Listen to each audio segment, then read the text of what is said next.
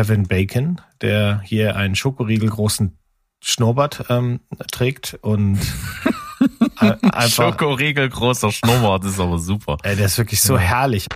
Hallo, hier ist Berg und hier ist Steven. Herzlich willkommen zu Steven Spoilberg.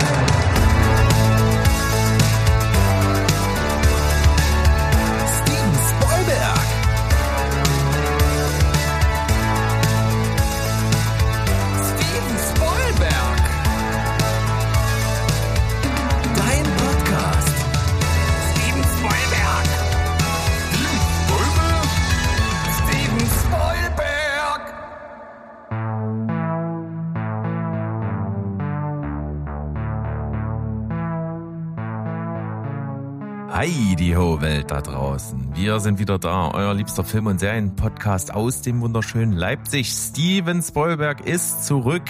Heute nehmen wir an einem Samstag auf, vor dem Sonntag, wo die Folge jetzt rauskommt. Also so richtig brandaktueller Scheiß. Und im virtuellen Steven Spoilberg Studio begrüße ich das possierliche Mo. Ja, warte mal, warte. Hörst du das? So knusprig frisch sind wir. Wenn wir Boah. heute aufnehmen, morgen raushauen, das ist doch super. Super knackig, ja.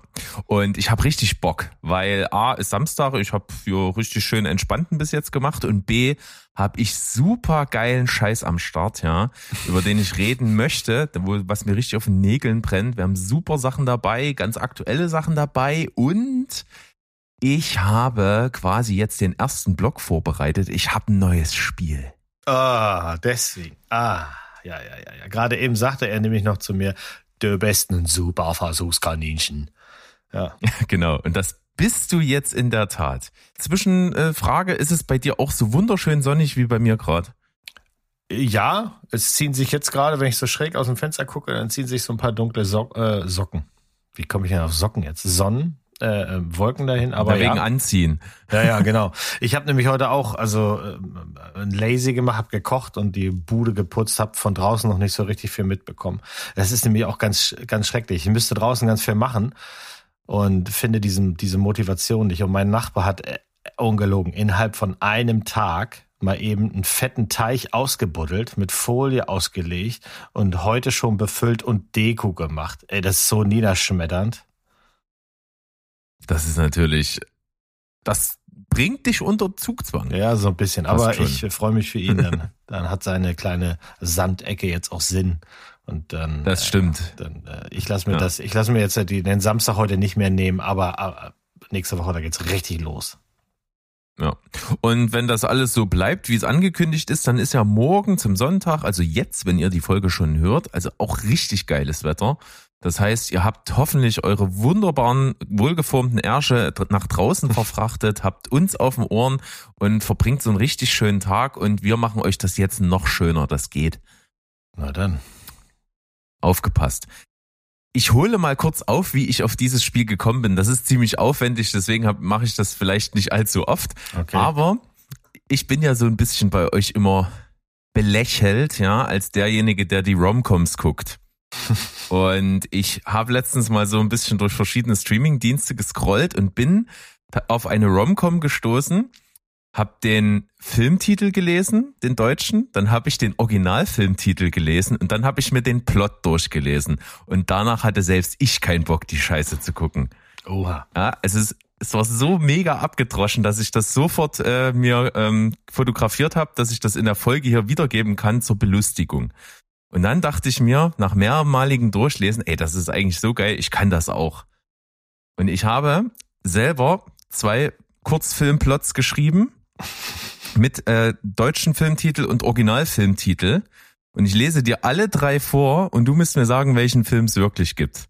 Okay, okay, okay. Also das heißt, das ist so ein, okay. Mhm, mhm. Du, du liest mir drei Titel vor, einer einen gibt's, zwei hast du dir ausgedacht. Das ist quasi eine Bergproduction. Ich lese dir sogar dazu den Kurzplot, den okay. Kurzplot dazu vor. Okay. Genau. Ich, also erstmal mache ich alle drei und dann nenne ich sie dir nochmal kurz hintereinander. Mhm. Und äh, dann schauen wir mal. Also das ist wirklich alles feinste Klischee Romcom Kost. Ja. Mhm. Also Nummer eins. Ich lese mal den Plot und dann sage ich dir einen deutschen und dann einen Originalfilmtitel. Mhm. Also, geht los. Eisen bricht, aber die Liebe nicht. Der schüchterne Bolt betreibt einen Eisenwarenladen in Pittsburgh. Sein ältester Freund Lester erkrankt unheilbar und bittet ihn, seine uneheliche Tochter ausfindig zu machen. Alles, was er weiß, ist, dass sie Natalie heißt und auf einem Schrottplatz am Rande der Stadt arbeitet. So, so viel zum Plot. Der deutsche Filmtitel ist Liebe kann auch Eisen brechen. Und der Originalfilmtitel ist Ned and Bold. Ja, okay. Und äh, soll ich jetzt schon sagen, ob es den gibt oder nicht? Nein, nein. Okay. Nee, nee, nee. Ich muss es erst mal sagen nur lassen, dich, ne? Du musst, genau, du musst doch deine, wie fühlst du dich damit? ja, ja, ja. Also das mit dem Schrottplatz, ich habe vorhin die drei Fragezeichen gehört hier beim Sauermachen. Äh, da werden sofort Erinnerungen wach. Sehr gut. So, also, Liebe kann auch Eisen brechen, äh, Ned and Bold. So, zweiter Plot ist, manchmal hilft nicht mal ein Fallschirm. Pierce ist Stuntman und stets auf der Suche nach dem nächsten Kick. Ob waghalsige Fallschirmsprünge oder Blondinen mit kurzen Röcken, er stürzt sich ungebremst ins Leben. Doch das ändert sich, als er die taffe Kunstpilotin Gravity trifft. Der deutsche Titel ist Freier Fall ins Liebesglück und der englische Originaltitel ist Falling in Love with Gravity. Mhm, okay, okay. Mhm. Mhm. So, und jetzt der dritte. Folgender Plot. Liebe geht durch den Magen. Käsehändlerin Brie.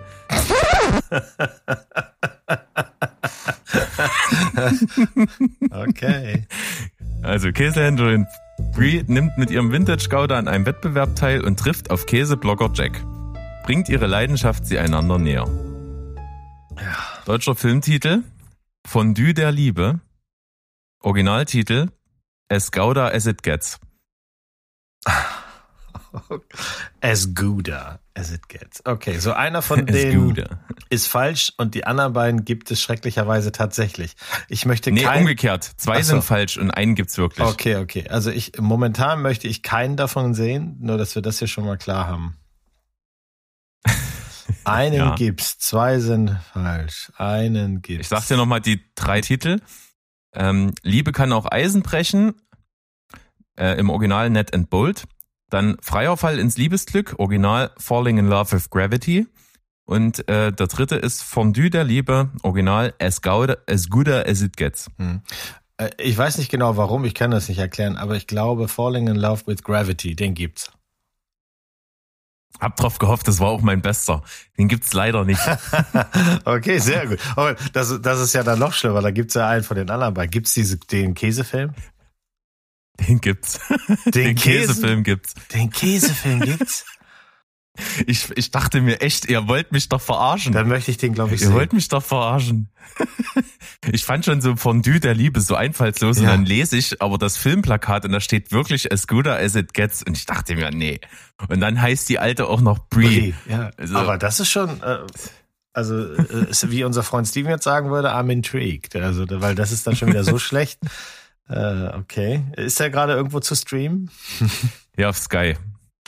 Okay. Auf Sky Ticket kann man den sich anschauen. Aber wie, wie krass ist das? Aber ich fand auch, äh, ich muss mich ehrlich gesagt loben für das Wortspiel Falling in Love with Gravity, finde ich schon ganz schön geil. Ja. Ich bin drauf reingefallen, weil ich dachte, das ist also das mit dem Schrottplatz. Äh, nee, okay, aber das mit dem Käse war auch wirklich sehr absurd. Das ist so absurd, dass es halt eigentlich das nicht geben sollte und dann lieber eher was da eins von den anderen beiden. Also, well done, Chapeau, Hut ab. Vielen Dank. Ich fand es auch sehr lustig. Aber ich bin jetzt, äh, und deswegen wir, hätten wir auch eine halbe Stunde eher anfangen können, aber ich hatte ein was noch nicht, ich hatte noch nicht den Titel für den Film mit den äh, mit dem Schrottplatz und ich den deutschen. Den Originaltitel hatte ich schon, Nut and Bold, so als Anspielung auf Nut and Bold. Ja aber ich hatte noch nicht den deutschen. Und auch der, den ich jetzt hab, der ist so ein bisschen aus der Not. Da geht's bestimmt besser. Aber ich habe jetzt hier eine halbe Stunde drauf rum überlegt, ein Wortspiel mit Eisen, Rost, Metall, Liebe, Herzen, ja. irgendwas zu finden. Ich habe auch nichts gefunden. Ja. Aber ähm, ich sehe schon, wie du deine Samstage verbringst. Das ist ähm, schon sehr speziell. ja, ja, ich war ein bisschen von dem, von dem Käse der Liebe da irgendwie angefacht, ja. mich hier kreativ zu betätigen. Aber dass ein Film sowas naja. kann, ein Film, den du noch nie gesehen hast, dass der sowas kann, dich quasi hm. ins Schreiberfach zu drängen. Siehst du mal. Wunderschön. Dann äh, haben wir den Quizblock hier wunderschön über die Bühne gebracht. Vielleicht fällt mir dazu irgendwann noch mal was ein. Aber da muss ich ja erstmal auch einen realen deutschen Film nochmal mm. finden, der nochmal so einen Schwachsinnsplot hat. Mm. Na, mal gucken. Aber ich glaube, daran ist das, ähm, also ist die gesamte Fernsehwelt nicht arm. Ja, jetzt stimmt eigentlich, jetzt wo ich so laut ausspreche, hast du vollkommen recht. naja, wir schauen mal und gehen einfach in ein kurzes Päuschen und dann geht's auch gleich wieder weiter. Okidoki.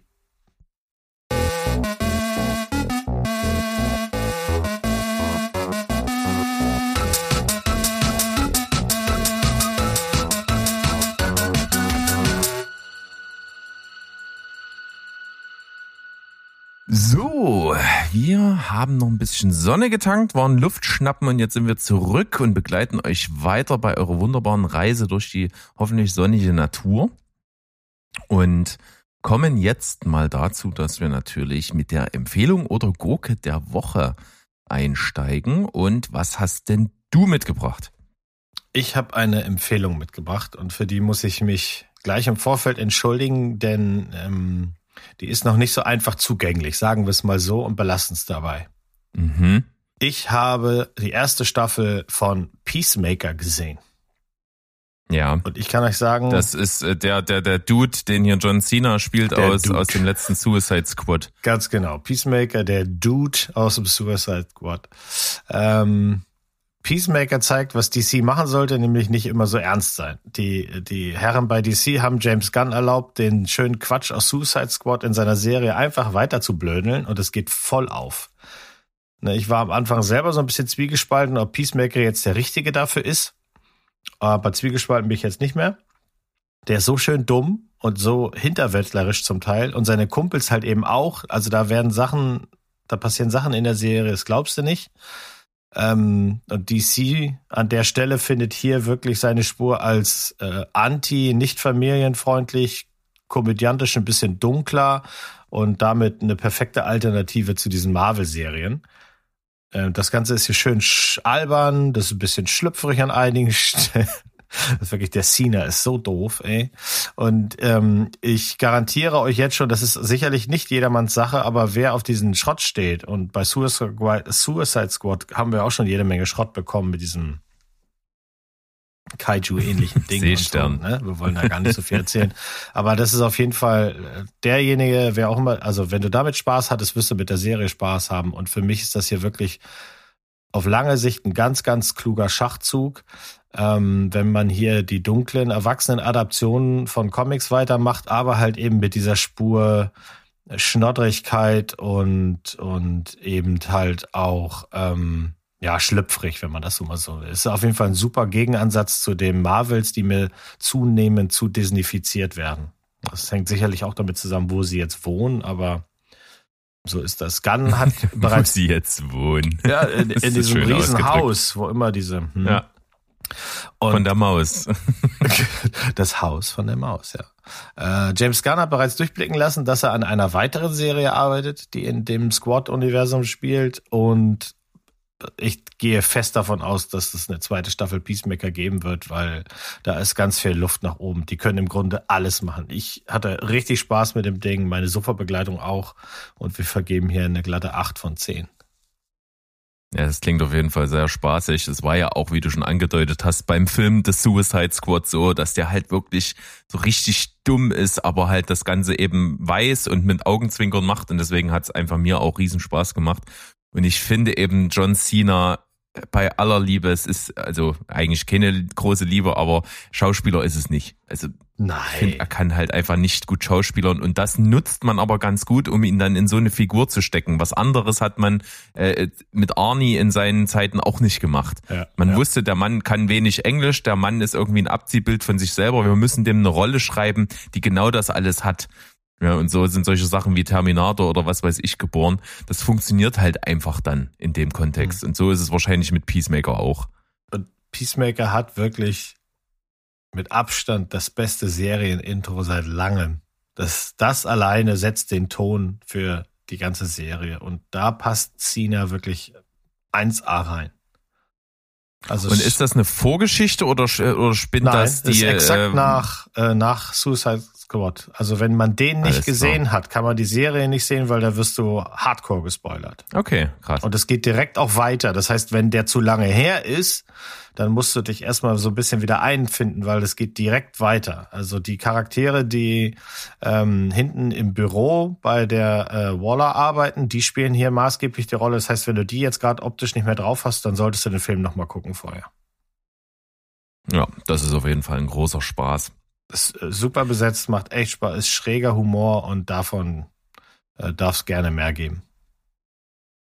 Fein, fein, Peacemaker. Hast du auch was dabei? Ich habe heute, ja, neben einem neuen Spiel habe ich auch so ein neuen, äh, neues Ding hier mit Empfehlung oder Gurke der Woche. Denn ich habe so ein bisschen weder noch, äh, mhm. äh, sondern ich habe einen Film, den ich tatsächlich abgebrochen habe. Okay. Hm, ich würde ihn trotzdem nicht als Gurke der Woche bezeichnen, weil ich ihn halt auch einfach nicht gesehen habe äh, im Endeffekt. Äh, so viel will ich dem dann zugestehen, aber es kam halt dazu, dass ich wirklich es nicht ausgehalten habe und ausmachen musste. Und das wissen alle, die hier schon seit Folge 1 zuhören, aber das wissen auch alle, die seit 10 Folgen zuhören. Also das mache ich eigentlich selten. Also ich halte auch Gurken komplett durch. Ähm, das muss wirklich was sein, was mich auf dem falschen Fuß erwischt. So geschehen hier mit diesem folgenden Film, der da heißt Fabian oder der Gang vor die Hunde. Wahnsinnig hochgelobtes, gehyptes Ding, eine deutsche Produktion mit Tom Schilling in der Hauptrolle, hat mhm. wahnsinnig gute Kritiken als Kunstfilm, Meisterwerk, was weiß ich nicht alles bekommen äh, ist ja nach frei nach einem Roman von Erich Kästner, spielt ja so zwar äh, 1931 irgendwo Richtung NS-Zeit, aber ist auch so extrem rauschhaft und modern inszeniert, dass man das gar nicht so richtig verorten kann. Und der mixt halt ganz viele Genres. Und das Problem ist einfach für mich, dass der in seiner künstlerischen Affektiertheit mir gar nicht zusagt. Also ich fand es halt alles übertrieben prätentiös. Mhm kam überhaupt nicht drauf klar. Und äh, zu allem Überfluss äh, habe ich dann jetzt noch einen Artikel auf Moviepilot gefunden, wo dann hier eben steht, einer der besten Filme 2021 fehlt bei den Oscars komplett und das ist eine Schande. Und da geht es genau um diesen Film. Und da wird das dann nochmal so hoch gelobt und im Text steht im Prinzip die Antwort auf das, ne, was ich jetzt gefühlt habe beim Schauen. Hier steht halt einfach drinne, dass die erste halbe Stunde so rauschhaft und so stückhaft und mit tausend stilistischen Stilistiken gemischt, mit komischen Tonschnitt äh, und sowas äh, aufwartet, dass mhm. man hier halt dann völlig erschöpft ist und danach. Mhm. Und dann soll der Film komplett anders werden, ab Minute 31 oder sowas. Aber ich sag mal, alle Kunst nützt mir nicht und alle, alles tolles Schauspiel und Bahnbrechen und so nützt mir nichts, wenn ich über die erste halbe Stunde nicht hinwegkomme. Mhm. Also der mischt wirklich mit jedem Schnitt, wechselt der auch den optischen Stil. Mhm. Also der macht einen Schnitt, dann ist es so völlig verrauschte Wackelkamera, dann macht er einen Schnitt, dann ist es sieht's aus wie 1931 irgendwie, als als die Bilder laufen lernten, ja. Mhm. Dann ist wieder ein Schnitt und dann ist es auf einmal ganz normal modern und dann ist wieder ein Schnitt und du wirst komplett wahnsinnig. Also mich hat das gar nicht angesprochen. Dann ist auch mit Absicht das Ganze auch so, so verschwommen im Ton. Das heißt, also Gespräche hörst du fast gar nicht, weil die überlagert werden von Musik und irgendwelchen anderen Geräuschen. Also meinetwegen ist das Kunst, aber das kann für mich auch weg. Es ist okay. echt. Nee. Ja, es hat mich äh, nach dem, äh, ich habe das mal irgendwo gelesen. Da hat es mich auch schon nicht angesprochen. Hm. Aber jetzt machst du es gerade ein bisschen interessant leider. Also ist natürlich blöd, aber ähm, ja, vielleicht. Ich glaube vielleicht dem Film auch, dass er dann ganz große Kunst ist und ganz toll geschauspielert und was weiß ich, aber boah, Alter, da, da muss ich wirklich. Ja, dass du Tom Schilling ablehnst, ich meine, das, das, das ist ja schon mal so ein Ding wieder für sich, aber gut. Ähm, ich glaube, ich nehme mir den mal auf und dann reden wir ein andermal nochmal drüber.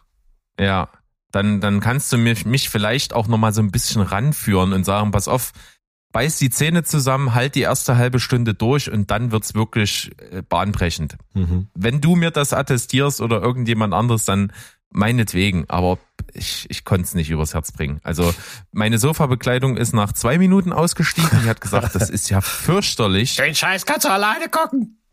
Ja, und ich dachte so, okay, komm, das ist vielleicht wirklich nur die Auftaktsequenz und das wird schon. Mhm. Und dann nach einer Viertelstunde merkte ich, nein, es ändert sich kein Stück. Und ich saß da mit Fragezeichen. Ich konnte der Handlung nicht mal folgen, mhm. weil ich, weil das alles so komisch war. Und dann habe ich im Hinterkopf, dass dieser Film drei Stunden geht. Und ich dachte, oh, nee. Da sagst du was. Nee. was? Oh, okay, gut. Das hättest du ah. vorher sagen sollen. Aber gut. Ähm, ja, wir, vielleicht reden wir nochmal drüber. Ja, lass uns das mal tun. Vielleicht red, redet aber auch unsere kleine Gang darüber, die wir auf dem Discord-Server mal haben. Vielleicht hat den da auch jemand gesehen und hat da eine Meinung zu. Können Sie ja mal sagen.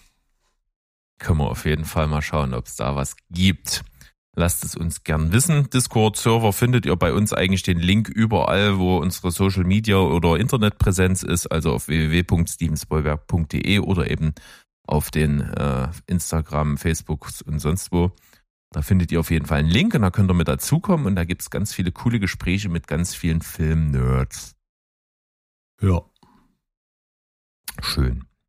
Dann würde ich mal sagen, tauchen wir mal so richtig in die Themen ein. Hast du was Schönes mitgebracht? Ja, ich habe ähm, ein bisschen was im Internet gefunden, was ich ganz interessant fand. Zum Beispiel True Detective. Staffel 1 meiner. Meinung nach ein Hammer. Eine, eine 10 von 10. Und jetzt kommt's, ich habe Staffel 2 nicht gesehen. Ich weiß gar nicht genau, mhm. warum nicht. Ähm, die Kritiken waren auch nicht so dufte und dann kam Staffel 3 und da waren die Kritiken plötzlich wieder gut und die fehlt mir auch noch. Das heißt, ich bin ein richtiger Schlumpf. Ich habe nur eins gesehen und jetzt soll's doch dann tatsächlich, sind die, sollen die Arbeiten starten für Staffel 4. Mhm. Und Staffel 4. Das, ist ja, das habe ich noch gar nicht mitbekommen. Ja, und Staffel 4 soll ähm, vorrangig von einem Duo federführend ähm, gemacht werden. Und Teil des Duos ist zum Beispiel Barry Jenkins. Den kennen wir als Oscar-preistragenden äh, Filmemacher für Moonlight. Aber mhm. eben auch für die, wie ich finde, sehr schwere Serie The Underground Railroad. Aber die Partnerin die finde ich tatsächlich um einiges interessanter. Das soll nämlich niemand Geringeres sein als Isa Lopez. Und du hast keine Ahnung, wer das ist. Gerade vom Namen her gar nicht. Nee, wirst du auch nicht haben. Sie hat diverse Projekte gemacht, ma maßgeblich eben, ähm, äh, sie ist, die ist meines Wissens Mexikanerin, ich will jetzt aber nichts Falsches sagen. Sie hat also ähm, spanisch verfilmte Projekte gemacht, sehr erfolgreich zum Teil, ähm, Serien wie Filme. Und ihr erfolgreichster Film oder, oder quasi in der Welt bekanntester Film ist ähm, Tigers Are Not Afraid. Mhm. Und den habe ich durch Zufall mal gesehen und daher konnte, kannte ich ihren Namen und ich kann mir sehr gut vorstellen, dass die beiden hier was richtig Geiles machen. Tigers Are Not Afraid ist ein, ich glaube, das würde dir gefallen. Das ist so, das ist so ein bisschen neuer Horror, modern, dunkel, realo, aber eben durchzogen mit, mit einer Märchengeschichte, so ein bisschen kann man das sagen. Aber ist auf jeden Fall, da wird Trigger groß geschrieben, denn es spielen Kinder spielen hier die Hauptrolle und denen geht's nicht gut. Also wer das nicht sehen kann, darf den, sollte den auf keinen Fall gucken. Und eben diese Frau, die also quasi allen anderen nicht so richtig bekannt ist, und Barry Jenkins, der jetzt dann erst einen Oscar bekommen hat und Underground Railroad wird ja auch sehr gelobt, die beiden sollen halt eben ähm, die vierte Staffel da äh, federführend schreiben. Es soll heißen True Detectives Night Country und es soll in der Arktik spielen und das Ermittlerteam soll das erste Mal komplett weiblich sein. Okay, klingt alles eigentlich gut. Ähm, Schon Schauspieler bekannt? Nee, gar nichts weiter. Also das ist wirklich alles, was man weiß. Der größte Knaller war halt eben die, die äh, Isa Lopez. Denn die jetzt mittlerweile also das ist so, dass die wohl in der Szene wirklich einen Namen macht mit ihren Sachen. Ähm, die hat arbeitet gerade an einer, äh, sie plant eine Zusammenarbeit mit ähm, Del Toro, dann auch mit Jason Blum von den Blumhouse äh, Productions und mit Noah Hawley, der ja für Fargo zuständig ist. Also da wird wahrscheinlich mm. noch hm. einiges kommen. Und falls jemand Tigers Are Not Afraid ähm, sehen möchte, den gibt's momentan exklusiv auf Shudder zu sehen. Das ist ja dieser Horrorkanal, den man bei Prime dazu buchen kann, der natürlich einen Gratiszeitraum hat und ich kann euch echt diesen Film empfehlen. Aber wie gesagt, keine leichte Kost. Hast cool. du denn mehr als ähm, True Detective 1 gesehen? Ja, Hab alles gesehen. Ähm, witzig war ja damals, dass die zweite Staffel, die wurde, wurde im Internet komplett zerrissen. Ja. Also ich glaube, ich habe in meiner persönlichen Wahrnehmung kaum was mehr zerrissen im Internet vorgefunden als die zweite Staffel True Detective. Okay. Das kann ich auf jeden Fall sagen. Und ich kann es gar nicht nachvollziehen. Die ist völlig anders als die erste. Also wahrscheinlich war das das Problem. Die Leute sind mit dem Anspruch rangegangen, dass es irgendwie so sein sollte wie die erste und das ist es gar nicht. Und das stört mich aber null. Ich mag halt äh, die Darsteller enorm. Ne? Das ist ja mit mhm. Colin Farrell, Rachel McAdams, ähm, Jason Kitsch. Nee, wie heißt der? Taylor Kitsch, Taylor Kitsch und ähm, Vince Vaughn als Antagonisten so ein bisschen. Und mhm. oh, die weibliche Antagonistin, wie hieß sie? So eine Rothaarige, auch bekannt. Hieß sie Riley oder sowas? Ich habe den Namen nicht so ganz auf dem Schirm. Ja. Das ist eine Rothaar. Ja, stimmt. Da wusste man auch nie so richtig, ob die auf der guten oder schlechten Seite steht. Ja. Also du kannst das nicht so richtig nachvollziehen und ähm, ich ich, glaube, ich mache mich daran. Aber das ist eine Serie, da weiß ich, da ist ähm, da ist Paula raus. Also die hat in der ja. ersten einmal ist sie dazugekommen und hat gesagt, nee, Freunde. Die erste ist also wirklich düster und nihilistisch und äh, was ja, weiß ich sie. nicht alles. Ist das ist schon krass. Da, so so ist die zweite nicht ganz. Also die zweite ist schon deutlich mehr mehr äh, so, so typisches Thriller-Crime mhm. als, als dieses düstere, gute Laune verschlingende etwas von Staffel 1. ähm, und die Staffel 3, die geht so vom Stil her ein bisschen wieder auf die erste zurück, ohne so krass düster zu sein. Und da ist das äh, Ermittlerduo ja Mahershala Ali und Steven Dorf. Mhm. Den haben sie da ausgegraben, Hammer. Äh, auch ja. fand ich ziemlich geil. Habe ich erst vor kurzem wieder gesehen, Steven Dorf, weil wir nochmal die Blade-Reihe geguckt haben. Ähm, dann würde das ja passen, wenn ich mir jetzt diese beiden Staffeln dann noch antue. Mache ich auf Dein jeden Fall. Mascara verläuft. Ja. ja. Schön. Ja, cool. Mm, ich habe auch mitgebracht und zwar ein kleiner Hinweis, nämlich von unserem Kumpel, dem Toni. Wer sich erinnert, war schon das ein oder andere Mal bei uns zu Gast, vor allen Dingen in der Anfangsphase.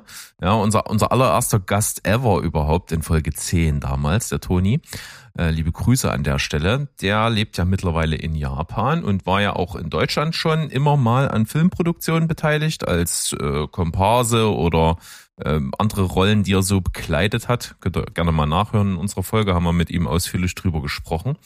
Und der lebt jetzt ja, wie gesagt, in Japan und war dort jetzt einige Zeit am, am Filmset von Tokyo Vice. Er durfte nie drüber reden, hat es mir natürlich immer mal gesagt, was er gerade so macht und so und dass das alles noch äh, ganz geheim ist. Jetzt mittlerweile ist es aber ja offiziell. Tokyo Vice kommt und das ist eine HBO-Serie, produziert von Michael Mann. Und die spielt jetzt sozusagen in Tokio in der Hauptrolle Ansel Elgore und Ken Watanabe. Und das startet jetzt im April. Und wie gesagt, er war am Filmset und er war das Stand-in für Ansel Elgore. Ja, und meine Reaktion war ausgerechnet Elgore. Also wenn ich einen Wurstiger finde, dann ist es der Typ. Also ich traue dem nicht zu, dass der eine Serie tragen kann, da bin ich da sehr gespannt drauf. Ja, lass uns das mal anschauen. Mhm. Und vielleicht äh, kriegen wir es ja auch mal hin äh, mit Zeitverschiebung und, und Technik. mitten in der Nacht aufstehen. ja, ich weiß gar nicht, wie der, wie der Versatz da ist. Hast du den Versatz drauf? Re relativ hoch. Also wir haben schon mal geskypt. Das hat irgendwie mal geklappt so tagsüber. Da war es bei ihm aber ultra spät. Mhm.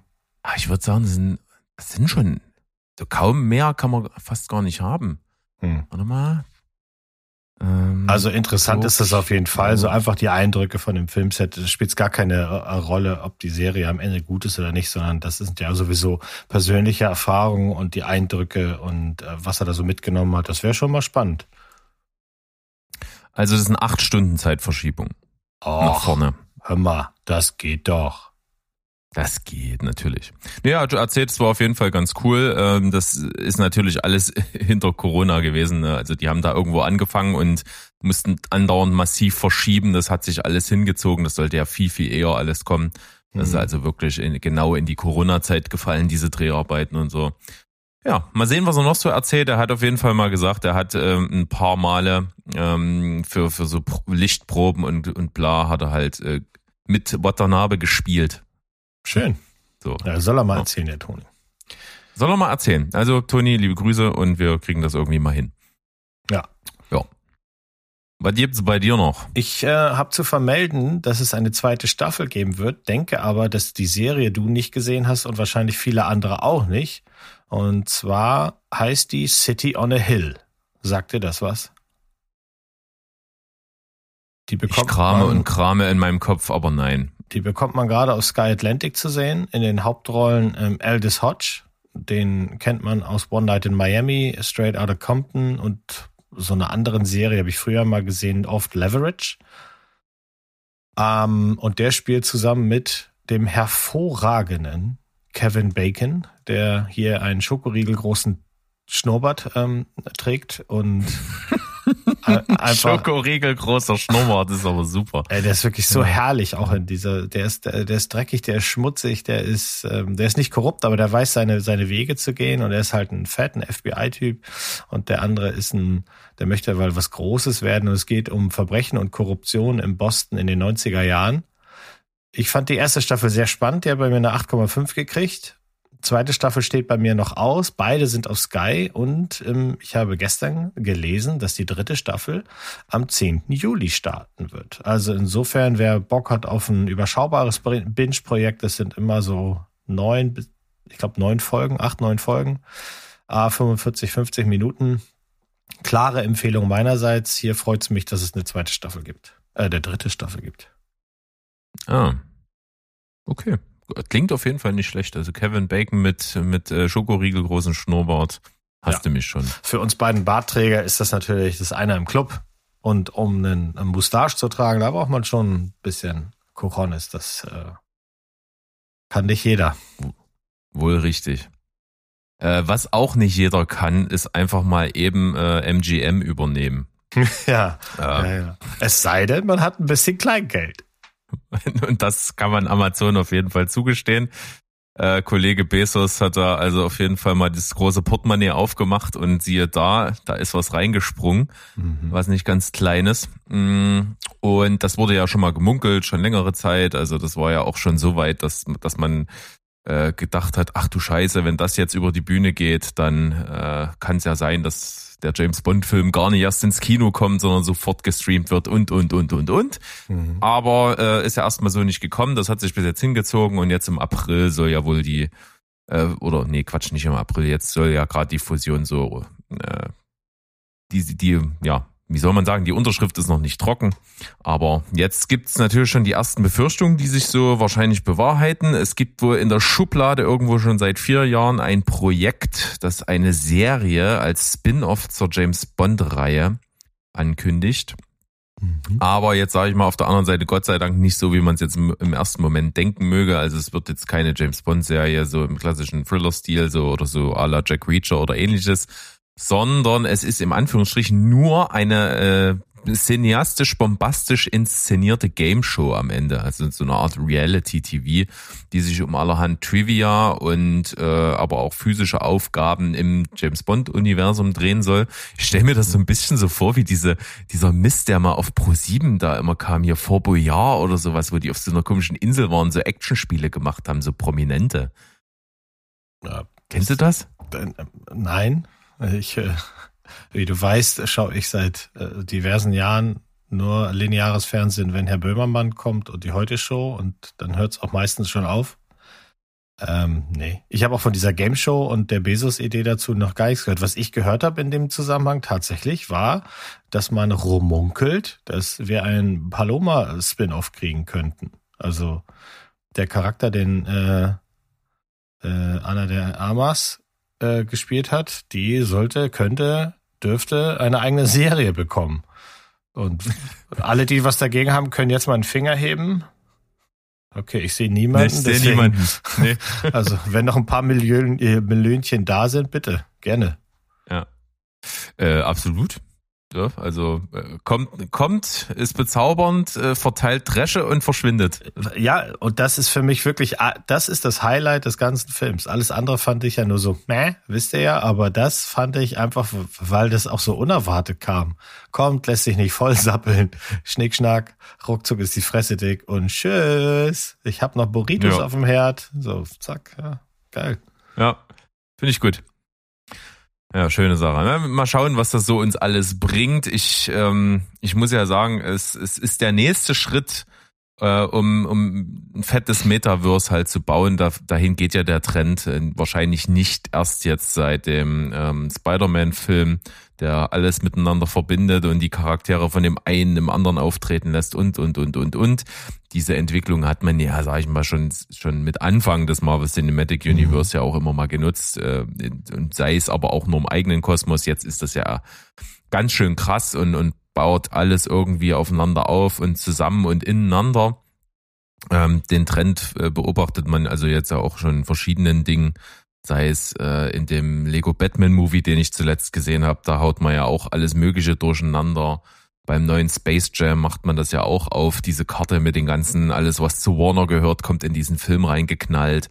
Also das ist schon ganz schön krass und ähnlich wird es jetzt wahrscheinlich sein mit, äh, mit allem, was zu Amazon gehört im Original. Hat sich ja jetzt also James Bond mit einverleibt, da wird also auch bestimmt einiges gecrossovert. Ja, aber nicht nur das, sondern wir dürfen auch nicht vergessen, dass MGM einfach in der ganzen Zeit, die es die schon gibt, für sehr, sehr viele große Filmprojekte gestanden hat. Und äh, diese ganzen Franchises gehören dann jetzt eben auch zu Amazon. Das heißt, es hat auch für den Endnutzer nachher schon einen Benefit, denn einfach Prime wahrscheinlich wird dermaßen aufgeblasen mit, mit Filmen und Serien aus diesem Portfolio. Das ähm, kann natürlich auch ganz gut sein, ne?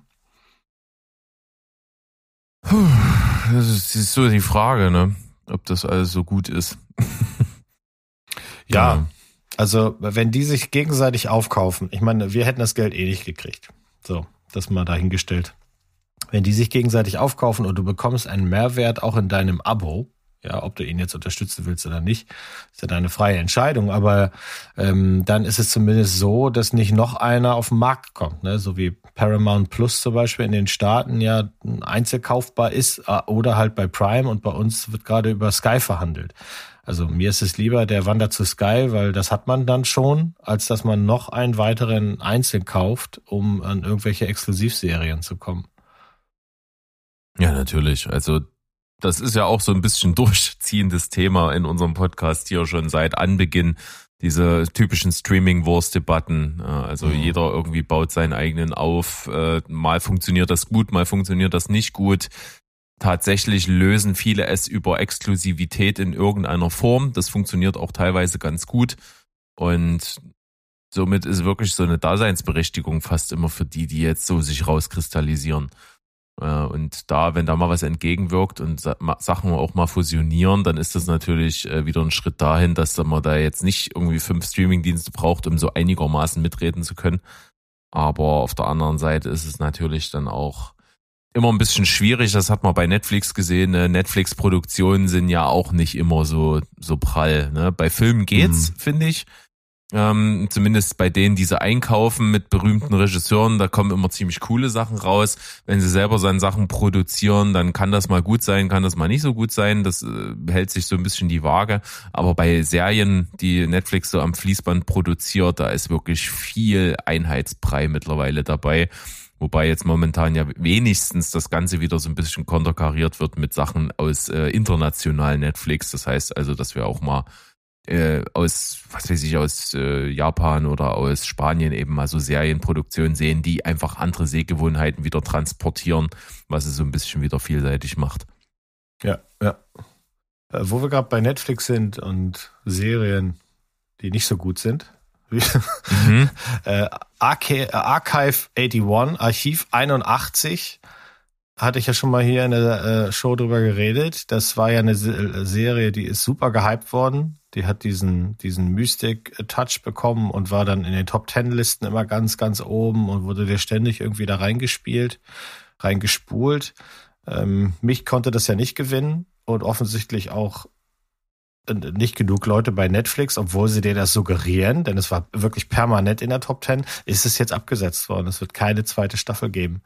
Ähm, meine Kritik hatte ich ja schon mal kundgetan. Das Ding startet mit so großen Fehlern, Plotholes so groß wie der Pool von Ice-T. Und das äh, Gruseligste an der Serie fand ich tatsächlich das nicht vorhandene Talent des Hauptdarstellers. Und ich glaube, das hat am Ende dann äh, alles in allem auch dazu geführt, dass viele Leute so ähnlich wie ich wahrscheinlich stark angefangen, dann noch stärker nachgelassen und jetzt abgesetzt. Hardcore. Stört mich nicht. Wir hatten das Thema ja schon oft. Es gibt Serien, da stört uns das, aber hier ist mir das Wurst. Ich weiß nicht, ob du sie gesehen hast. Nee, gar nicht. Ihr habt ja schon äh, hinreichend davon erzählt und hat mich auch vorher gar nicht interessiert.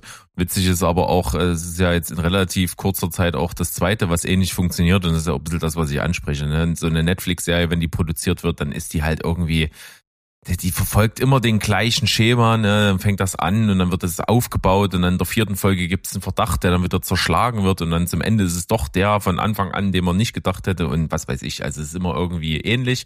Ähm, Sandro hatte das ja in unserer CCC-Serien jetzt am vergangenen Donnerstag, da hat er ja auch hier einen Teil von ihr gehabt, wo er sagte, die erste Folge ist super, super gut und dann ist der Rest der absolute Schrott, die Spirale nach unten.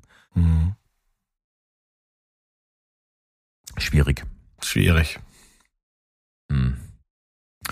Ja, schön. Ich habe noch ein bisschen was. Echt? Dann ich habe ja in der, schmeiß mich zu. Ich habe ja in der Pandemie True Crime für mich entdeckt. Das ist tatsächlich, mhm. das ist tatsächlich so, dass es das vor der Pandemie bei mir wirklich, also allerhöchstens mal in Form von einer guten Doku oder so stattgefunden hat, aber niemals so richtig gezielt. Ne?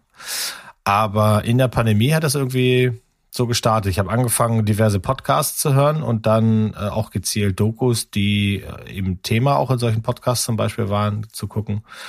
Und ich glaube, ich habe, wenn es um Dokus geht, mit Steven noch höchstens eine am Start, aber ansonsten True Crime Doku Special hier im Podcast wird es wahrscheinlich eher nicht geben. Wahrscheinlich dann maximal mit Steven. True Crime habe ich tatsächlich äh, gesehen, halt Making a Murderer. Mhm. Aber das war's dann auch. Mhm. Aber vielleicht kriegen wir jetzt wieder die Kurve. Ähm, es gibt eine sehr gute Netflix True Crime Doku namens The Staircase. Und ähm, The Staircase hat äh, ist halt äh, äh, kriegt man bei Netflix ganz normal, wie sich das gehört, klassisch echte Menschen, die Schicksale, Gerichte, Urteile, Cops, alles das, was man so kennt von Dokus. Und jetzt soll es dann noch in diesem Jahr eine Serienverfilmung auf Sky dazu geben. Also die nehmen exakt dasselbe Thema und stopfen dann mal eben Tony Collette und Colin Firth in die Hauptrollen. Und schon hat man eine Realserie basierend auf dieser äh, Kriminalgeschichte, die auch schon in der Doku da verwurstet wurde. Und vielleicht kriegen wir euch ja so, ich weiß es nicht. Ich meine, beim Tiger King hat es jetzt nicht so richtig ge geklappt. Ich glaube, das hat euch auch überhaupt nicht interessiert, dass es da eine richtige Serie drüber gibt.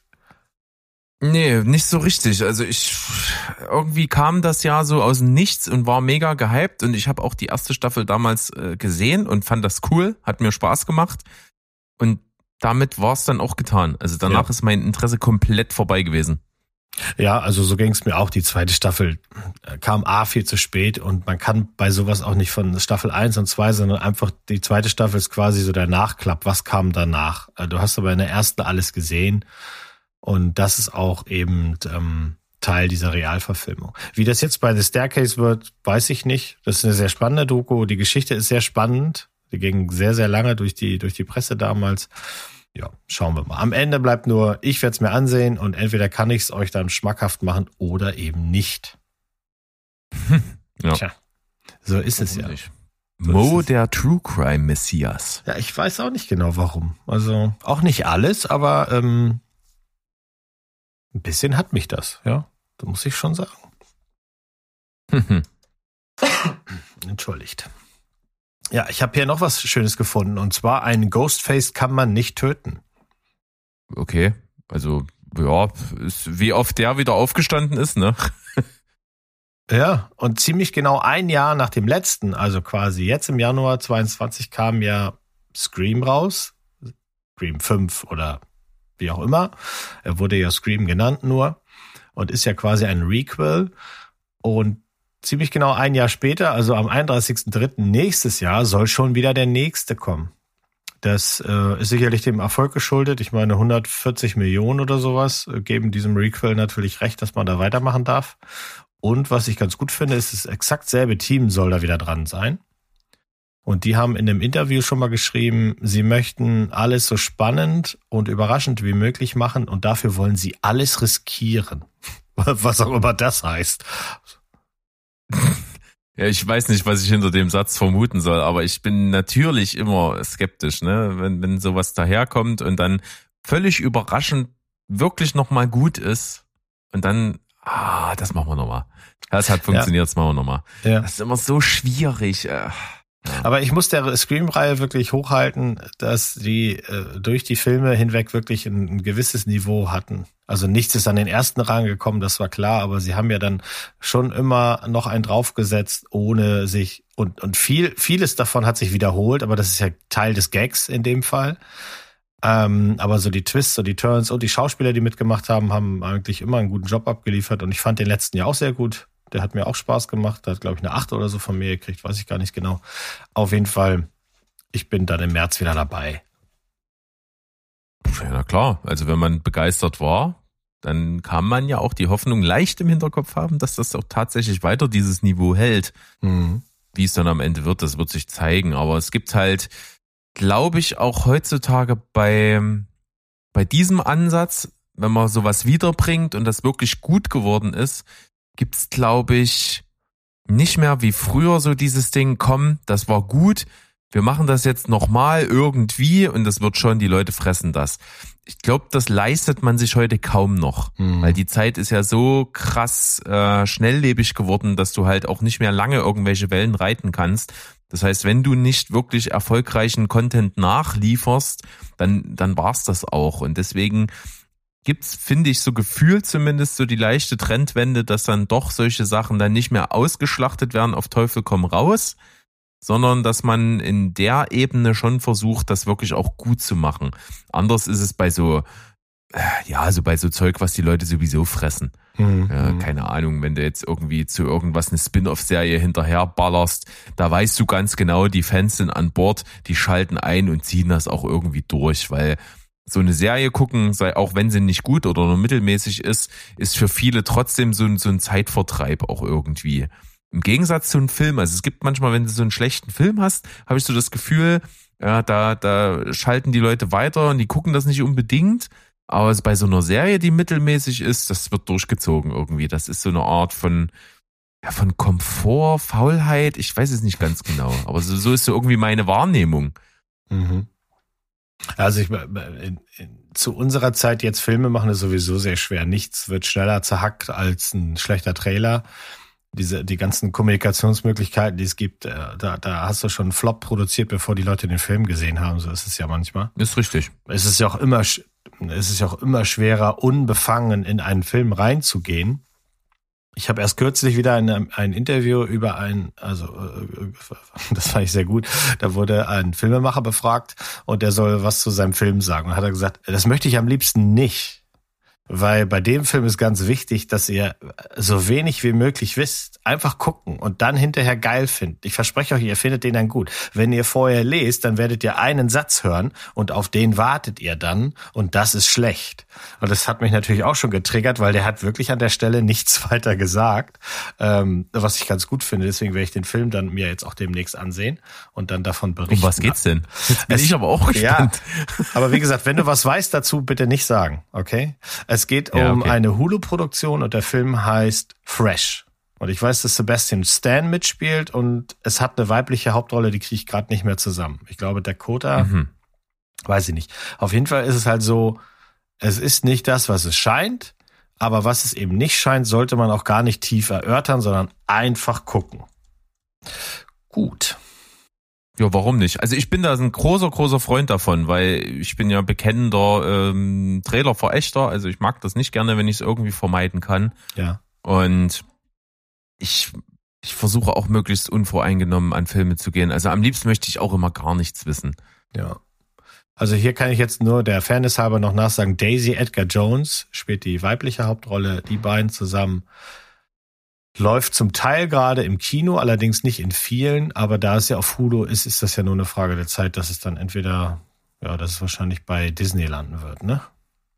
Anyway. Das ist, das liegt auf jeden Fall nahe. Darüber wollten wir gar nicht so viel reden und wer jetzt interessiert ist, der guckt bitte den Film einfach und schreibt darüber nichts in unserem tollen Discord-Server. Sehr schön. Oder benutzt, oder benutzt die, die, die Schwärzenfunktion. Genau, die Schwärzenfunktion. Das funktioniert ganz gut. Also das wird ja. auch wirklich äh, respektvoll mit von unseren Leuten da umgesetzt. Ja, ich habe mir das auch erklären lassen, äh, als ich selber was beitragen wollte. Da stand ich erstmal davor, ich will das auch, ich will das auch. Ja. ja, also es ist eigentlich ganz einfach. Du nimmst diese beiden, machst an Anfang und am Ende diese beiden geraden Striche auf der Tastatur. Äh, bei den meisten Tastaturen ist das zu finden bei dem äh, größer und kleiner Zeichen. Dort, äh, wenn du über Alt GR äh, ja. das benutzt. Oh, geht gut. Das ist schon so ein bisschen Nerd-Talk jetzt. Aber das macht nichts. Ich habe noch ein Nerd-Thema, ein kleines. Und das, uh. das könnte ich jetzt mal rausblasen. Bitte, bitte gib ihm. Okay. Ähm, ich habe auch kürzlich, äh, ich höre ja gerne auch amerikanische Podcasts, auch vor allem zu Filmen, die ich gesehen habe. Ich versuche das immer so zu machen, dass ich einfach dann erst reinhöre, wenn ich gesehen habe und habe meine eigene Meinung. Und das habe ich jetzt auch gemacht zu The Batman. Und mhm. da gibt's, äh, da gibt's ein gefühlt eine Milliarde Podcasts. Und einer ist mir aufgefallen, der kam mehr so aus der Comic-Schiene und wir haben ja auch mit unserem ehemaligen Chef, dem Andy vom Telestammtisch, ja auch jemand, der in der Comic-Szene richtig verhaftet ist und da Ahnung hat. Und auch Sandro ist ja ein großer Comic-Leser gewesen und Steven auch. Also insofern Comic-Nerds äh, äh, an die Macht. Und da ist mir halt aufgefallen, dass die sich also sehr lange und sehr breit äh, darüber unterhalten konnten, was sie alles wiedergefunden haben aus den Comics in diesem Film. Aber sie haben sehr wenig über den Film gesagt. Also so ist wohl, und ich muss hier wohl sagen, weil ich habe die Comics alle nicht gesehen, gelesen. Ähm, etwas aus dem Comic Year One drinne, aber auch Long Halloween und bloß nicht zu vergessen Earth One. Keine Ahnung, was das ist. Und eine Menge von Batman Ego. Weiß auch nicht, was das ist. Aber was ich dann halt richtig gut fand, war eine Insider-Info, die dann rausgekommen ist. Denn ein Comic, der hier wirklich reinspielen wird, den gibt's noch gar nicht. Der kommt erst im Oktober. Und der wird heißen Riddler Year One. Und der wird von niemand geringeren geschrieben als von Paul Dano selber. Stimmt, das habe ich auch gerade eben vor ein paar Tagen gelesen. Jetzt erinnerst du mich wieder dran. Ja, und das ist natürlich ein super schönes Tie-In, dass jemand nicht nur einfach diese Rolle spielt, sondern dann auch wirklich eine Idee hat, quasi das Year One zu pitchen und zu sagen, ich weiß, wo, ich habe ich weiß, wo mein Charakter nicht nur in diesem Film hingehen sollte, sondern ich weiß auch von wo er kommt. Das heißt, die Rolle so zu verinnerlichen, was sicherlich auch mit der mit der Art, wie Matt Reeves Filme macht, zu tun hat und so. Ähm, das finde ich schon eine schöne, spannende Sache. Ja, vor allen Dingen ist es auch so, das ist für das Batman-Universum sehr bezeichnend. Das Universum ist vor allen Dingen so gut wegen starker Bösewichte, finde ich. Also auch Batman ist als Figur geil und, und so mit dieser Hintergrundgeschichte und dass er eben kein Superheld ist, sondern halt einfach äh, Gadgets nutzt und äh, ja, also da nichts groß Übernatürliches dran ist, wie er agiert. Das ist zwar auch geil, aber im Grunde genommen hat er einfach wirklich eine ganze Masse von gut geschriebenen Bösewichten und da gehört, finde ich, der Riddler auf jeden Fall dazu. Mhm. Da gab es ja auch schon wirklich mehrere an Annäherungen an diese Figur. Ich fand das zum Beispiel auch gar nicht schlecht in dieser Gotham-Serie. Da fand ich auch den Schauspieler, der das gemacht hat, ziemlich cool das, das sind auch ja die Anfänge. Also in der Serie siehst du ihn quasi, wie er noch nicht der Riddler ist und äh, zum Riddler wird. Das ist mhm. ja sozusagen so eine Year-One-Sache. Mhm. Ja, das fand ich schon interessant. Äh, das würde mich stark interessieren. Also hätte ich Bock drauf. Ja, dann werden wir mal gucken. Wie gesagt, im Oktober soll es erscheinen. Dieses, es soll erscheinen, das heißt dann erstmal maßgeblich in den Staaten. Ich, wie gesagt, bin kein Comic-Geek, aber da können uns die Freunde bestimmt helfen, ob das dann auch bei uns heißt, es wird erscheinen. Oder kommt es dann einfach im Original? I'm up for it. Ja, warum nicht? Und äh, dass du The Batman nochmal hier reinbringst, ist natürlich äh, eine gute Sache, denn wir haben ja ganz brandaktuell ein ganz neues Thema nochmal aus äh, The Batman, welches aber wirklich massiv spoilert. Das heißt, wir machen das jetzt nicht einfach so zwischendrin, sondern äh, wir wollen nicht Gefahr laufen, dass ihr irgendwie hier vorspult und dann doch irgendwie noch mittendrin in unserem Talk seid. Äh, also ist das, was wir jetzt darüber noch erzählen, wirklich für die Leute, die den Film gesehen haben oder nicht sehen wollen, je nachdem, mhm. äh, was ich euch aber nicht empfehlen kann. Ähm, deswegen gibt es also, nachdem wir hier bei der Folge jetzt die Verabschiedung gemacht haben und äh, die Abspannmelodie durchgelaufen ist. Das wird für viele vielleicht das erste Mal sein, dass ihr die Abspannmelodie bis zum Ende hört. vielleicht macht ihr schon vorher immer aus. Aber diesmal würde ich äh, allen Leuten, die es interessiert und The Batman gesehen haben, natürlich empfehlen, dran zu bleiben, denn dann haben wir hier noch ein Thema heute am Start. Ja, Teasing, Teasing, sehr schön. Schön, schön. Hast du noch irgendein Thema mit im Gepäck oder wollen wir es ähm, Nee, ich glaube nicht. Ähm Nö, ich habe also meine sind erstmal alle abgearbeitet. Ja, nö, ich bin durch. Hast du noch was? Nö, das Einzige, was ich jetzt noch machen würde, ist mal wieder äh, Songs auf die Liste packen. Oh. Hm, das habe ich nämlich letzte Woche vergessen. Ich wollte ja. nämlich gerne was draufpacken, denn ja, das eine Band hier aus Leipzig, eine Band hier aus Leipzig, ähm, die ich kenne, äh, und zwar früher hießen sie mal Black Tooth Scares, jetzt heißen sie Black Toothed.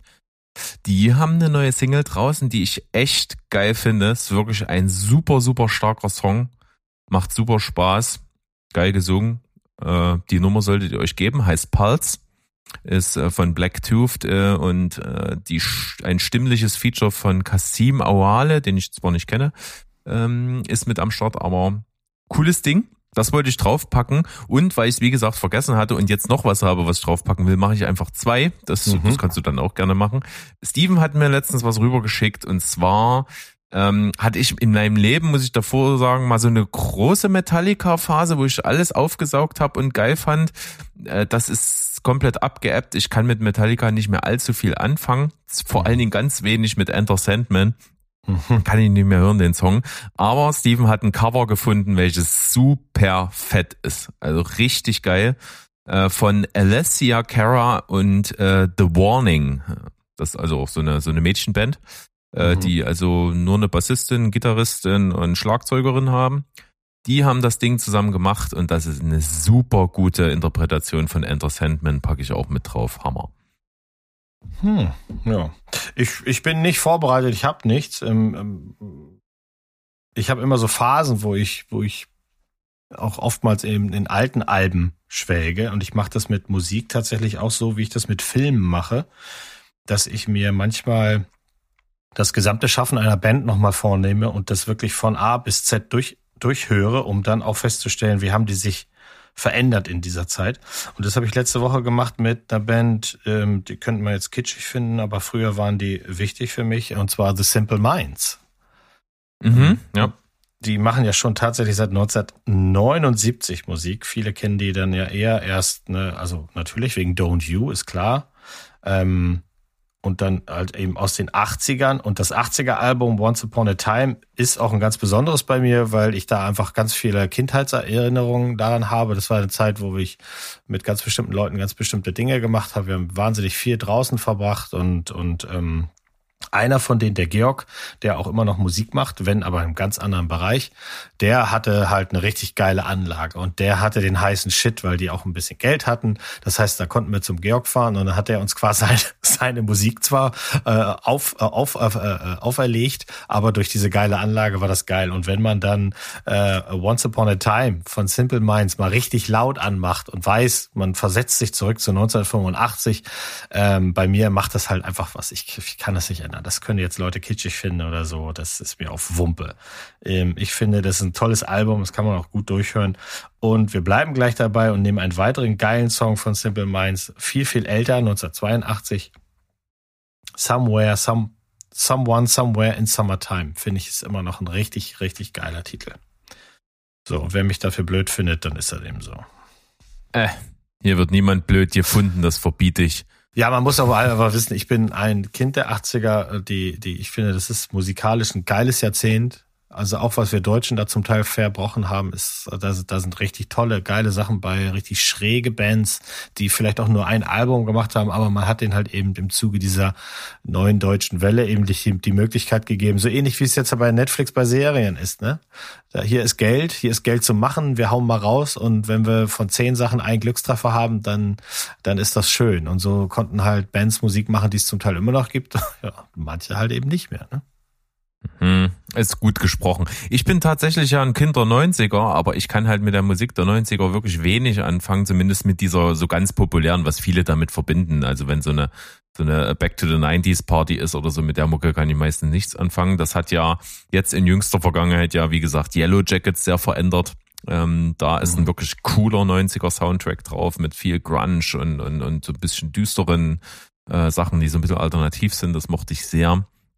Äh, da fühle ich mich tatsächlich musikalisch in den 80ern auch ein bisschen mehr zu Hause.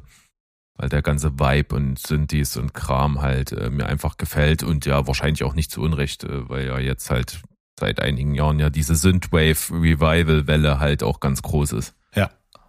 Die ich auch sehr begrüße. Gibt's auch schöne Sachen ja. bei. Bin ich am Start. Aber wir schweifen ab. Das ist ja kein Musikpodcast hier. Richtig. Also ich würde sagen. Wobei ich, da, da hätte ich übrigens kein Problem. Ne? Also wir können gerne mal ähm, ein Spin-off machen und über Alben reden. Das kein Problem. Steven und ich haben ja diesen Exkurs schon gemacht, auch äh, mal wirklich quer durch unsere ganze musikalische Entstehungsgeschichte von uns beiden. Hm. Ähm, da gibt's auch immer mal Bühne für Musik, ganz klar. Ja. Sehr schön. Schön. Dann, wie gesagt, wer äh, den neuesten Shit zu The Batman hören will, der bleibt hier dann also noch dran, auch nachdem wir äh, die berühmte Formel gemacht haben zum Schluss. Was wir jetzt auch einfach mal tun. Ähm, genießt das schöne Wetter und dann würde ich sagen, tschüss, ciao und goodbye. Bleibt spoilerfrei. Und dranbleiben. The Batman.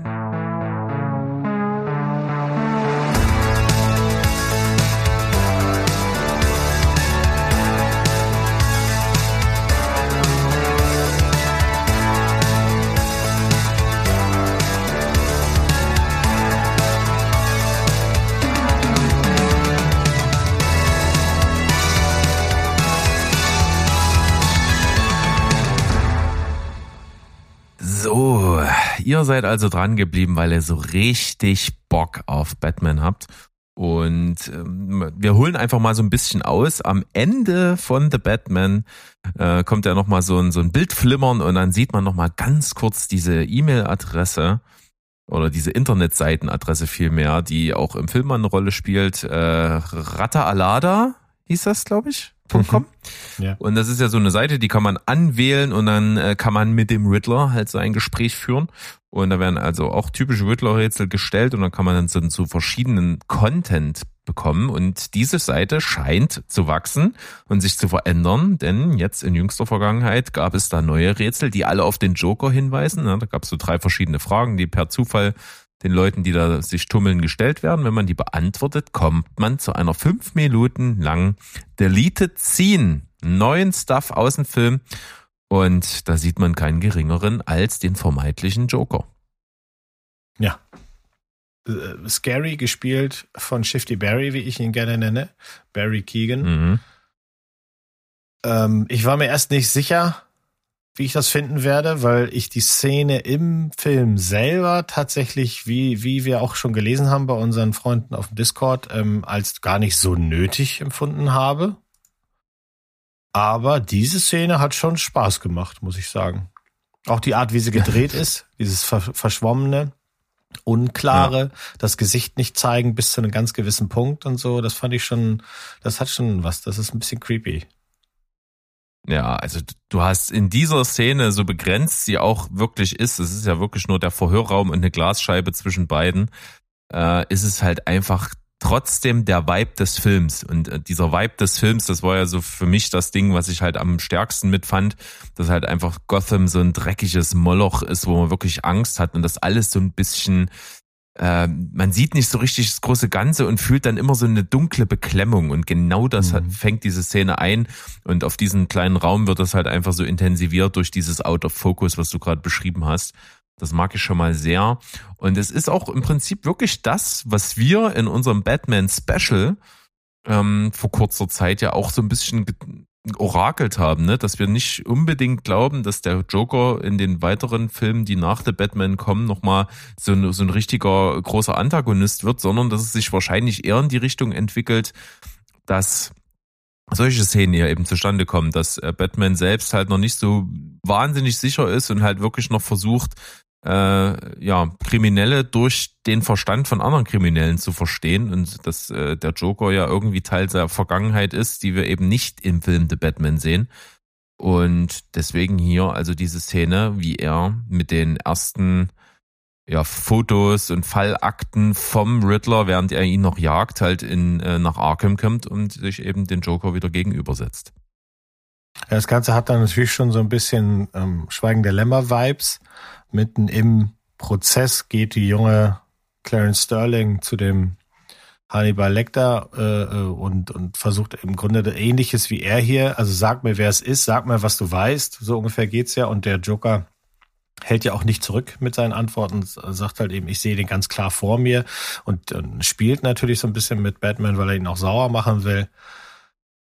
Äh, wir haben ja lange hin und her gerätselt oder beziehungsweise Leute haben ja eine ganz klare Meinung, wo das alles hingehen kann. Jetzt werden auch immer neuere, kleinere Details veröffentlicht, so dass zum Beispiel der, der, der Paperclip jetzt plötzlich fehlt. Ne? Die Mappe geht rein und hat eine Büroklammer und eine kommt Büroklammer, zurück. Genau. genau. Und hat jetzt keine Büroklammer mehr. Und was könnte das heißen? Es wird ja eine Batman Spin-off-Serie geben, äh, die ja schon mehrfach jetzt äh, offensichtlich durch eine Veränderung gegangen ist. Es sollte erst die Gotham City Police als Thema haben. Jetzt ist es wohl eher so, dass es auch ganz viel im Arkham Asylum spielen soll. Und das würde natürlich dann auch erklären äh, oder beziehungsweise die Tür öffnen, dass wenn man sich mit dem Arkham Asylum beschäftigt und den psychiatrisch angeknacksten Damen und Herren, die da drin wohnen müssen, dann ist natürlich Joker mit einer Büroklammer auf jeden Fall brandgefährlich. Ähm, ich habe ja gemutmaßt, dass das hier der Joker ist, bevor er der Joker ist. Also, dass der irgendwie am, am Ende von Year One äh, von Batman gefangen wird, dann äh, irgendeine Art Deformierungsunfall erleidet und erst im, im Knast selber quasi dann zu der Figur wird, die man später mal irgendwann kennt. Aber es spielt alles keine Rolle. Letztlich kann das in jede Richtung gehen. Ich fand die Szene sehr, sehr gut. Dass sie nicht im Film ist, finde ich übrigens auch sehr gut, weil sie da nichts zu suchen hätte. Dafür, da, da bin ich, ne, du hattest das ja schon mal gesagt, Matt Reeves hat das erklärt und ist auch ein cooler Typ. Und so wie er das erklärt, auf YouTube kann man das sehen. Das macht total Sinn. Das ist, das würde ablenken von etwas, was keine Ablenkung braucht, denn Paul Dano als Riddler ist hier der, der auf den wir uns konzentrieren wollten. Und dafür wurden wir auch belohnt mit einer großartigen Schauspielperformance und ähm, am Ende jetzt dieses Bonbon zu kriegen, ist einfach nett aber es hätte auch im Film wirklich nichts, nicht gepasst. Oder siehst du das anders? Richtig, also absolut genau das. Ich habe ja auch ähm, nach dem Film, als es ja noch nicht so richtig darum ging, eben die eben so ein Interview eben mit Red, Matt Reeves gesehen und er meinte halt, ja, ähm, klar deuten wir am Ende den Joker an, das ist richtig, aber es der Cut, der jetzt im Kino ist, ist sozusagen der Director's Cut. Das ist exakt der Film, den er zeigen wollte. Mhm. Äh, und die Motive sind für mich halt auch ziemlich klar. Es geht eben, wie du schon sagst, darum, dass der Joker, der hier am Ende nochmal gezeigt wird, wirklich Teil der Entwicklung dessen ist, was wir im Film The Batman als Batman sehen. Ja, also und dass der den so geformt hat äh, in seinem Rächertum, äh, dass er schon der ist, den wir da sehen. Aber im Film The Batman geht's ja um die Entwicklung von wirklich den, den Rächer hin zu The Batman. Also das, das ist ja wirklich die Entwicklung, die wir hier sehen. Und diese Entwicklung wird ja vor allen Dingen durch den Riddler äh, gezeichnet. Mhm. Also da, da, das ist einfach ein anderer Punkt der Entwicklung, den, den, den Matt Reeves hier darstellen möchte. Und deswegen ist es halt so wichtig, dass diese Szene nicht drin vorkommt, weil eben der Fokus dann völlig verschoben wird. Und das finde ich auch gut. Und äh, ich verstehe aber mittlerweile umso mehr, warum man diese zugegeben wirkt etwas rangeklatschte Szene hinten noch sieht. Weil A, wird dann dieses Ding hier vorbereitet, dass diese 5-Minuten-Sequenz veröffentlicht wird. Das hat auch Matt Reeves sofort gesagt. Wir haben so geile Szenen noch gedreht, die im Film so keinen Platz finden, die wir euch aber definitiv nicht vorenthalten. Und ja, wir sehen jetzt, er hat Wort gehalten. Das funktioniert. Und ich glaube auch mittlerweile, dass Matt Reeves so, wie soll ich das sagen, so viel Selbstvertrauen hat, in sich, aber auch in die äh, Zuschauer, in die Fans der Batman-Reihe, dass er wirklich diesen Schritt wagt, die Entwicklung seines eigenen Batman-Universums mit äh, Filmen, mit Spin-off-Serien und allem drum und dran wirklich so aufzubauen, dass er das so, so konspirativ von den Fans aufdecken lässt. Weil seien wir mal ehrlich, das, was auf dieser Internetseite zum Film an Rätseln ist, das ist ja auch schon knifflig. Ne? Man muss erst mal mhm. drauf kommen. Also ich mhm. hätte es mir jetzt nicht zugetraut, da die Fragen richtig zu beantworten, aber er weiß, da draußen ist eine starke Community. Da sind Leute, die, die versuchen das so lange, bis das klappt. Die nutzen Schwarmintelligenz vorn und weiß ich nicht was alles und, und finden das raus. Und die finden auch genau solche Details raus, wie mit dieser scheiß Büroklammer und das ist 100 pro Absicht. Mhm. Das ist wirklich das, dass die Leute, äh, dass er genau dieses Phänomen nutzt, was heutzutage eben oft ins Negative abdriftet, das nutzt er für sich positiv. Also dieses wirklich, du bringst einen Trailer raus und Leute analysieren den Trailer tot. Hm. Bevor überhaupt irgendeine Minute des Films oder der Serie gelaufen ist, wird der Trailer tot analysiert. Jedes Detail wird auf die Goldwaage gelegt. Äh, und da musst du halt heutzutage einfach drauf achten. Und ich glaube, das nutzt er einfach so richtig geschickt für sich und für die Kampagne der Sachen, die da alle jetzt noch kommen werden. Hm.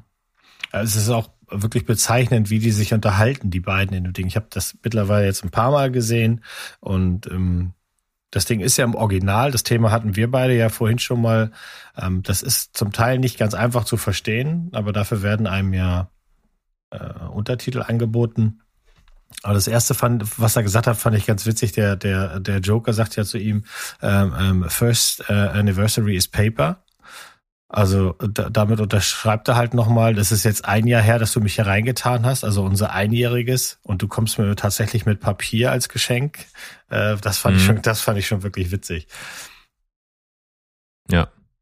Und äh, das Brillante ist ja, und darauf fußt ja auch eben diese These so ein bisschen, die ich vorhin in den Raum gestellt habe, dass das Batman-Universum ist ein Universum mit wirklich starken Bösewichten, dass die halt wirklich auch äh, Leute sind, nicht so so kranke Irre, die irgendwo einfach äh, loslegen und und einfach böse Sachen tun, sondern dass die alle einen ganz tiefen Hintergrund haben. Und wir sehen ja hier einen offensichtlich ziemlich gestörten Typen, der aber äh, auf der einen Seite völlig krank, auf der anderen Seite richtig klar ist. Und wie er ja, Robert Pattinsons Batman durchschaut hat, ist, ist ja. krass. In, in ja, was für kleinen Nebensätzen er das so offenbart, äh, was, was er nicht wahrhaben will und was wir als Zuschauer aber auch vielleicht schon lange gesehen haben, das ist schon, das ist schon ganz schön krass. Ja, der nutzt das ja aus. Wenn Batman da in diesem Mini-Teil sagt, dass er keine Ahnung hat und auch keine Theorie, wer der Riddler sein kann, da, da siehst du ja richtig, dass bei Joker die Lampen angeht und halt einfach der weiß, jetzt hat er eine Schwäche gezeigt und jetzt, jetzt gebe ich es dir erst richtig. Und dann sagt er ja am Ende eben diesen Satz, äh, irgendwo tief in dir äh, bist du halt einfach, äh, hast du Angst, dass der Riddler vielleicht recht hatte. Äh, also, dass die ganzen Leute, die der Riddler tötet, es wirklich verdient haben und so. Und dann, dann kommt ja dieses Lachen und das ist halt einfach ist so, so fies von ihm. Ja. Also ich denke schon, dass wir in den Batman-Filmen, die von Matt Reeves noch kommen werden, ähnliche Szenen wie diese noch zu sehen bekommen. Ähm, und ich meine, wenn er es gut aufbaut und dann vielleicht doch äh, im letzten Teil vielleicht eher dann doch ausbricht und zu einem größeren Problem wird, äh, glaube ich, das kann gut funktionieren, denn was Barry Kewen da hier so macht, das gefällt mir äußerst gut und ich finde die Dynamik auch fett. Also da mhm. kann durchaus was draus werden. Ja. Wir warten mal ab und genießen noch Batman. Ich habe den erst äh, vorgestern ein zweites Mal gesehen, diesmal im Original auf der großen Leinwand. Das, es macht einfach sehr, sehr viel Spaß. Es war auch lauter. Dass er bei der ersten Vorführung waren meine Frau und ich ein bisschen enttäuscht. Da war, wurde das nicht so laut gedreht und diesmal war es richtig laut. Das heißt, es hat richtig Spaß gemacht, wenn er seinen Wagen das erste Mal anschmeißt ja, ja, hast du die Vibration in den Testikeln Dann, gespürt? Ja, da merkst du es. Und in der Synchro ist mir halt eben auch aufgefallen, dass er im, das muss ich jetzt im Deutschen dann nochmal nachgucken, dass er an einer Stelle der Riddler eben in der, in der Originalfassung mit Absicht hardcore lispelt und einen Sprachfehler hat, den er dann später aber nicht mehr hat. Und das muss ich auch nochmal nachvollziehen, ob das äh, im Deutschen auch so übersetzt wurde und einfach keinem aufgefallen ist. Fragen über Fragen. Fragen über Fragen, aber jetzt würde ich sagen, ist die einzige Frage, Wann machen wir Schluss? Wir sind ja durch mit unserem Thema. Ihr habt einfach durchgehalten, habt noch mal ein bisschen was gehört. Ich fand das auf jeden Fall noch äh, sehr interessant hier zum Schluss. War mir noch ein Anliegen, das mal so zu machen und das auch wirklich hier so ans Ende zu packen. Nicht, dass man wirklich in die Verlegenheit kommt, hier sich noch zu spoilern. Also, ja, auch die, die jetzt vielleicht hier doch noch mal hingesprungen sind, nachdem sie den Film nur endlich mal gesehen haben. Schön, dass ihr auch noch mal dabei wart. Von daher. Hallo würde ich jetzt wirklich sagen, wir machen den Sack zu. Ich bedanke dich, mich bei dir auf jeden Fall. Wir schauen mal, dass wir noch das Wetter ein bisschen genießen und dann würde ich sagen, hören wir uns beim nächsten Mal. Haust rein. Tschüssikowski.